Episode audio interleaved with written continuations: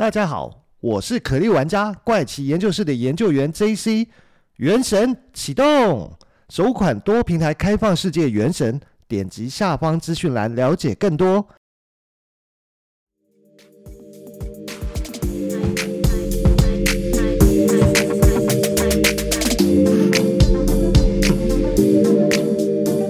嗨，大家好，欢迎回到怪奇研究室，我是研究员 JC。上一集我们讲到了韩国财阀的荒唐事情，呃，就是韩进集团的赵家大千金赵显娥。但事实上，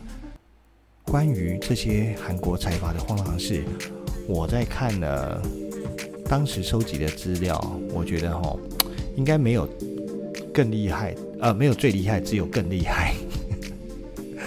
对，就是一山还有一山高的意思啊，就是我们。在上集聊聊到就是赵显的这些夸张行径呢，可是我们如果继续听呃关于他们赵氏家族留出的其他事情的话，你真的会觉得哇塞，这一家真的不是人吧？是哥吉拉、库斯拉吗？好，那我们话回来介绍一下，怕有些呃朋友是还没听过上一集，我来讲讲。韩进集团，它是曾经称霸全球海运市场第七名、韩国市场第一名的海运集团，旗下还有除了韩进海运，还有就是呃大韩航空，还有一个什么仁和大学等等等等等很多的相关的经营的企业吧。不过，嗯，相信大家就听过一句成语叫做“富不过三代”。刚刚讲呃上一集介绍的赵显娥，他就是第三代。这句话呢，嗯，虽然不见得适用所有的富三代，但是它还是有一定的智慧跟寓意的呢。那为什么这样讲呢？好，我们先来介绍一下韩进集团。他最初就是造型了他的爷爷赵从勋白手起家，他可是从卡车司机做起，一步一步慢慢建立起，呃，韩韩国的第五大财团。就是不管你可以想象了。可以做成这样，不管是能力、想法，都是出类拔萃，要不然他也不会这么成功的建立起韩进集团。那可是呢，传到所谓的富二代，就是赵显娥他老辈赵亮浩呢，楼就开始歪了，慢慢集团的表现就开始一年不如一年，将原本韩进集团的好成绩给做到破产。没有错，你没听错，就是破产了。韩进海运呢，他在二零一六年九月的时候走上破产一途。那甚至呢，他的这次的破产是被全球最大的船舶出租商加拿大的塞斯班，呃，Cispan，Cispan，呃，形容是海运界的雷曼兄弟事件。而且呢，破产时韩进还没有完成的运务量总，呃，可是高达五十四万箱。二十尺柜的货物，为全球的相关的进出口商、海运承揽业、码头公司、拖车公司、船舶出租商等相关行业带来非常严重的大灾难。那这件事情除了凸显赵亮浩他的经商无能，而且他还挪用公款、纵容妻子孩子，常常做出很多争议事情，导致整个集团的形象不断的受损。最终股东终于发难了，因为。韩进集团呢，虽然说赵家是第一大股东，可是其实有第二大股东哦。那第二大股东后面我会再提到是谁。那他们呢，在一零一九年的股东会上，那发起了罢免赵亮浩的会长职务。可要知道，赵亮浩他是。含着金汤匙出生的富二代哦，一生过得可能应该是顺风顺水，就是非常的开心惬意之类的。过去可能只有他搞事，没有他被人搞的经验。没想到这一次他真的是被呃股东们搞摔了一大跤，那深受严重打击。那一下台就气到生病住院。那而且从就媒体的报道可以发现，他过去可能是有一些被被疾病相关的病史，所以他就直接住到美国的呃 L.A. 洛城那里的医院。可是没想到这一住啊，才住十二天他就过世了。那他过世代表什么？接下来一定会发生抢夺继承家业的大乱斗。那我们先回来看这位呃南韩大财阀韩进集团的二代呃会长赵亮浩的生平哦。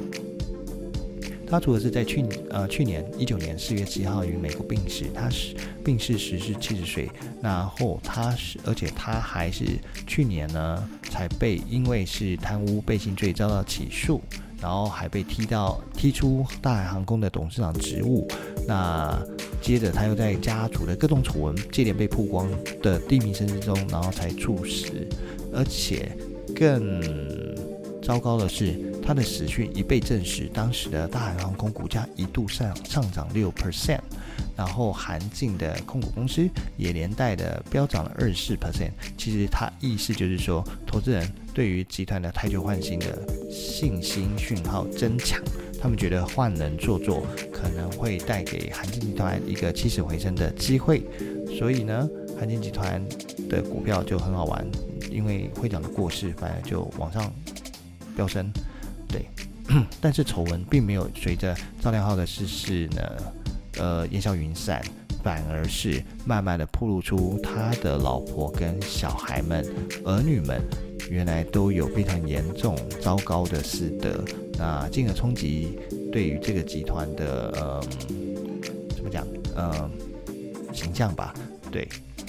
好，那回来讲一下赵亮浩他本人。他其实出生于一九四九年，然后是韩进集团创办人呃赵崇勋的长子。他是一九九九年的时候入主集团下的大韩航空，然后在零三年才接任成为韩进集团的会长。那但是呢，作为呃南韩财阀的第二代，他其实是不断做传出各种违法弊案的丑闻啊。甚至是涉及波及家族经事业的经营哈，他在一八年五月的时候就曾经赵亮浩因为挪用公款逃漏税，遭到呃韩国的警方调查，呃经调查资料显示呢，赵亮浩他。从一三年到一八年之间，利用个人私设的中介服务来代理大航空的维修跟免税品销售，从中得利一百九十六亿韩元，大概是台币六亿左右的金额。而且他还被指控呢，非法经营药局，假用药剂师的名义开设公司，诈领呃医医疗补助一千五百二十二亿韩元，将近是新台币。四十五亿元的金额，那最终呢？赵亮浩在一八年的十一月就以逃漏税、贪污、诈欺、背信以及违反药事法等多项罪名正式被起诉。当然，本人一定会否认，就跟他女儿赵晴娥在搞出坚果门事件的时候也是一律否认。那还有上一集提到他的老婆李明基也是一定有否认过啦，只是说证据铁证如山，他不能否认，他他他才会被判刑嘛。那只是说还是一样被缓刑三年呢、那他虽然是呃因为这些事情否认，但他还是被正式起诉，所以官司争议呢就让他的净地位大受打击。所以呢，就在呃一九年的三月二十七号的股东会中，在超过六成股东的投票下，他就被拔掉了大韩航空的董事资格，交出大韩航空的经营权。而且大航空一直以来从一四年开始，就是嗯上集讲到那个坚果门事件的时候，丑闻就一直。一直被赵家的丑闻所影响，对，那这边也快速回顾一下，嗯，给还没听过上一集的朋友们知道，就是说，在一四年的时候，赵显娥就是因为从纽约甘乃迪机场飞往韩国仁川机场上，就是因为控股递过来的呃夏威夷果仁没有帮他打开包装放在盘子里面，所以很生气，叫他下跪道歉，甚至叫飞机掉头回去，呃，跑到呃回到那个接驳。的地方叫座舱长下机不准坐飞机，然后整整搞了多一个多小时，然后才飞回去。所以最终他就是呃，因为社会舆论被曝光了以后，被不但被拔掉副镇长职位，隔年还被二审判刑十个月，那有期徒刑，但是缓刑两年。那这是上一集我们那时候很快的呃，我很快回顾上一集聊的故事了。那但事实上赵亮浩只有赵显娥这位女儿吗？其实没有。他还有一位儿子赵元泰跟小女儿赵显文，那这个小女儿其实也不遑多让哦。她曾经在大韩航空负责那个行销的工作，就是 marketing 的工作。可是她也曾经被爆出说，她在公司开会的时候，呃，因为跟人家意见不合，然后对广告公司的职员大吼大叫，而且直接拿一杯水泼过去羞辱对方。所以呢，他的看起来就是这种。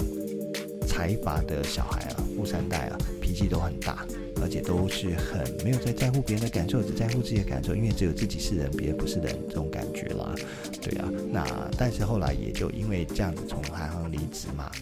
然后再来就是他的老婆李明基，上一集也有讲到啊，对员工还有家里的呃工作人员也都是会辱骂殴打。那再就是他的儿子赵元泰也有对路人暴力的不良记录等等等，所以呢，这些种种的行为让韩情一族的形象摔到谷底，而且社会还给予他们怪兽家族的称号。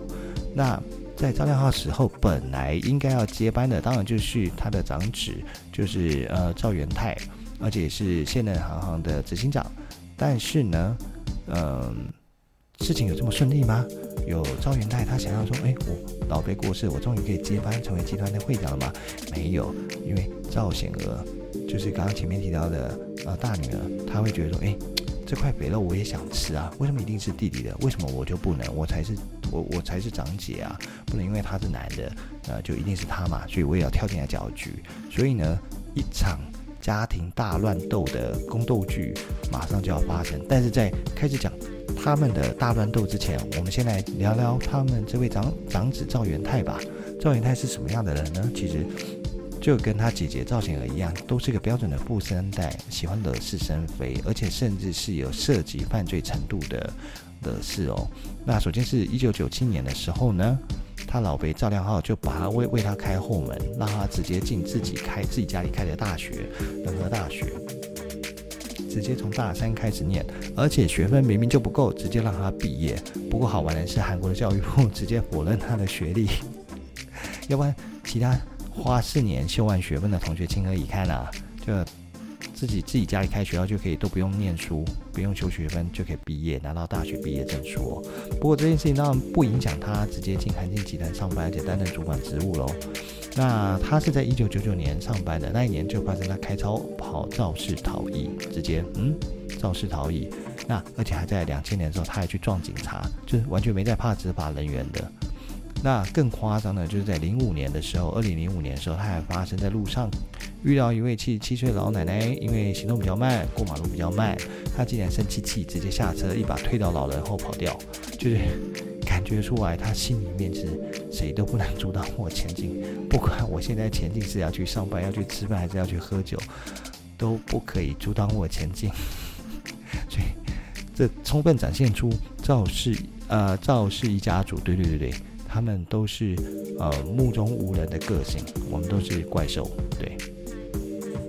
那讲完赵元泰他的个人小故事生平呢，我们回来家族争夺战的故事好了。那首先就来讲到他们家族事业这边，刚刚前面讲到说，其实整个韩进家韩进集团不是赵氏一家而已，他们是大股东没错，他们有十七点八。Percent 的股份，可是第二大股东是私募基金 KCGI，那可是只有十三点六 percent 呢。所以如果要争取掌控呢，除了第一个，他必须完全继承赵亮浩的股份，他才有可能拿到呃继承的机会。但是相对的，他就必须负担巨额遗产税的代价。但这件事情呢，也没赵元泰想象那么简单啦。就像刚刚前面讲到说，他的姐姐赵显娥也觉得说，诶，为什么这件事情我就不能嘎一脚，我就不能掺脚？之前因为大韩航空我已经被拔掉副社长了，那我我我也想要再从中呃得到继承的一些好处嘛。所以呢，本来呢，呃，赵元泰也是跟妈妈李明基比较好，可是呢，赵显娥就去拉拢妈妈，结果这件事情变成是一打三。就变成是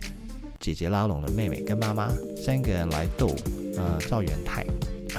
而且根据那个韩国的新闻媒体《韩国经济报》报道呢，就是因为为了争夺这件事情呢，还发生了呃有如八点档般的狗血剧，就是在一九年的时候，呃赵元泰。他跑去他妈妈李明基的住处乱砸一通，甚至是传出有踹妈妈什么之类的事情。为什么会这样？就是因为妈妈跟姐姐站在同一边，他觉得很不开心。他觉得说，你不是本来是我这一国的吗？怎么现在变成姐姐那一国？你你你们这样弄我，我可能会没有办法继承会长啊。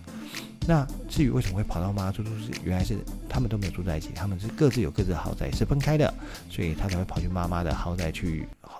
砸呀，去打砸一通，对，那 因为刚刚前面讲到说，他在继承呃，在爸爸过世前，他已经去进入大航空去担任执行长。可是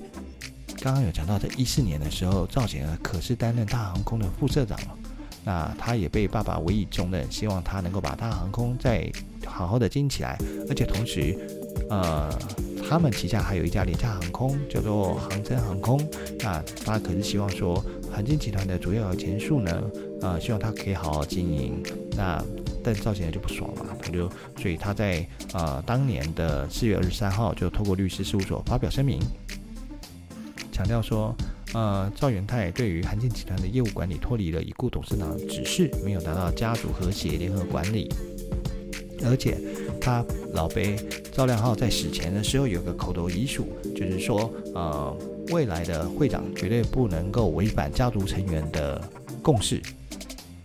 那这件事情呢，当然没有人知道他是真是假，但是呃，赵元泰的老母就是李明基，一直口口声声坚持有有有有有有这个口头的遗嘱，所以呢，就是继续的拖延，然后不让他可以有办法直接这么顺利的继承呃集团会长的这个职务。那很明显啊，反正这就是这就是在斗嘛，大家就是都在斗，看怎么样是不是有机会从中分一杯羹。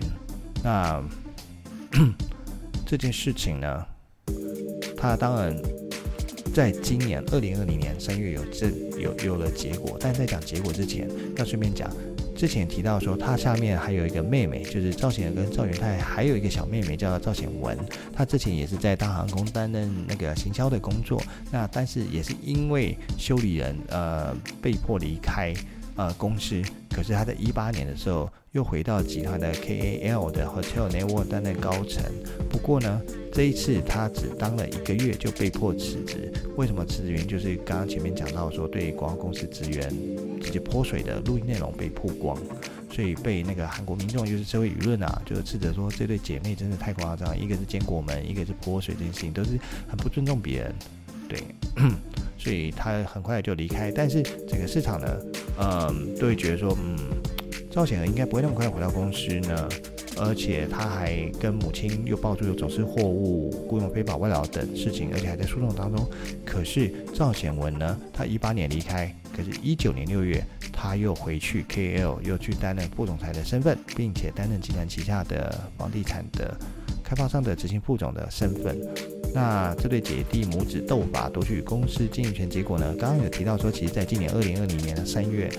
最终结果出炉呢，最终还是由呃长子赵元泰胜出，顺利拿下这个集团的会长职务，成功的保住他的继承大位。但是想也知道说，赵显儿一定会放过弟弟赵元泰，他未来一定还是会想办法去做些什么事情，去不管是搅局还是捣乱都好。但是他能出什么招，我也其实觉得看不出来，因为感觉起来就是这一家人从第二代以后整个楼都歪了。那到第三代，其实大家对于这种经营公司的能力，可能表现上面看起来都不是那么好。那大家嗯。平常看起来都是很两光的样子，但好像只有在争夺继承家产这件事情上面的时候，突然发挥了智商一八零的这种表现。但是这件事情暂时告一个段落，如果他们又要回到真的是经营公司这件事情上面，是不是又会回到过去两光的层面呢？这我们就无从得知了。但是我觉得是很有可能的。但重点只是要强调说，原来韩国的财阀都是这么的任性啊！真的，说有钱人就是任性，跟有钱的世界不是我们想象。还有有钱人。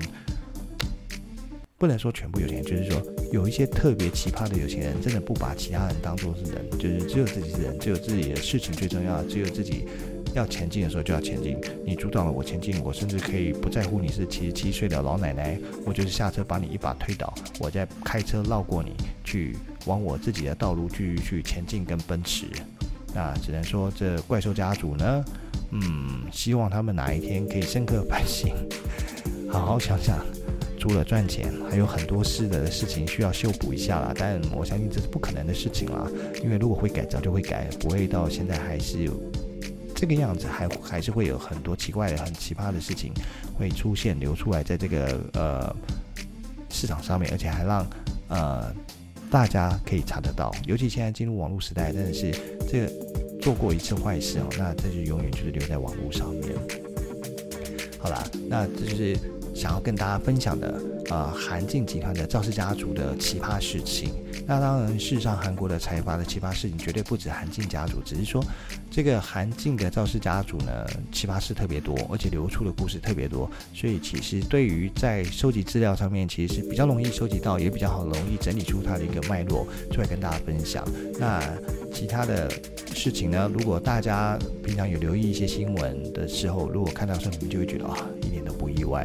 原来是这样，等等等等。好啦，那今天就先到这里了。那先跟大家说拜啦，下一集我们再见啦，拜。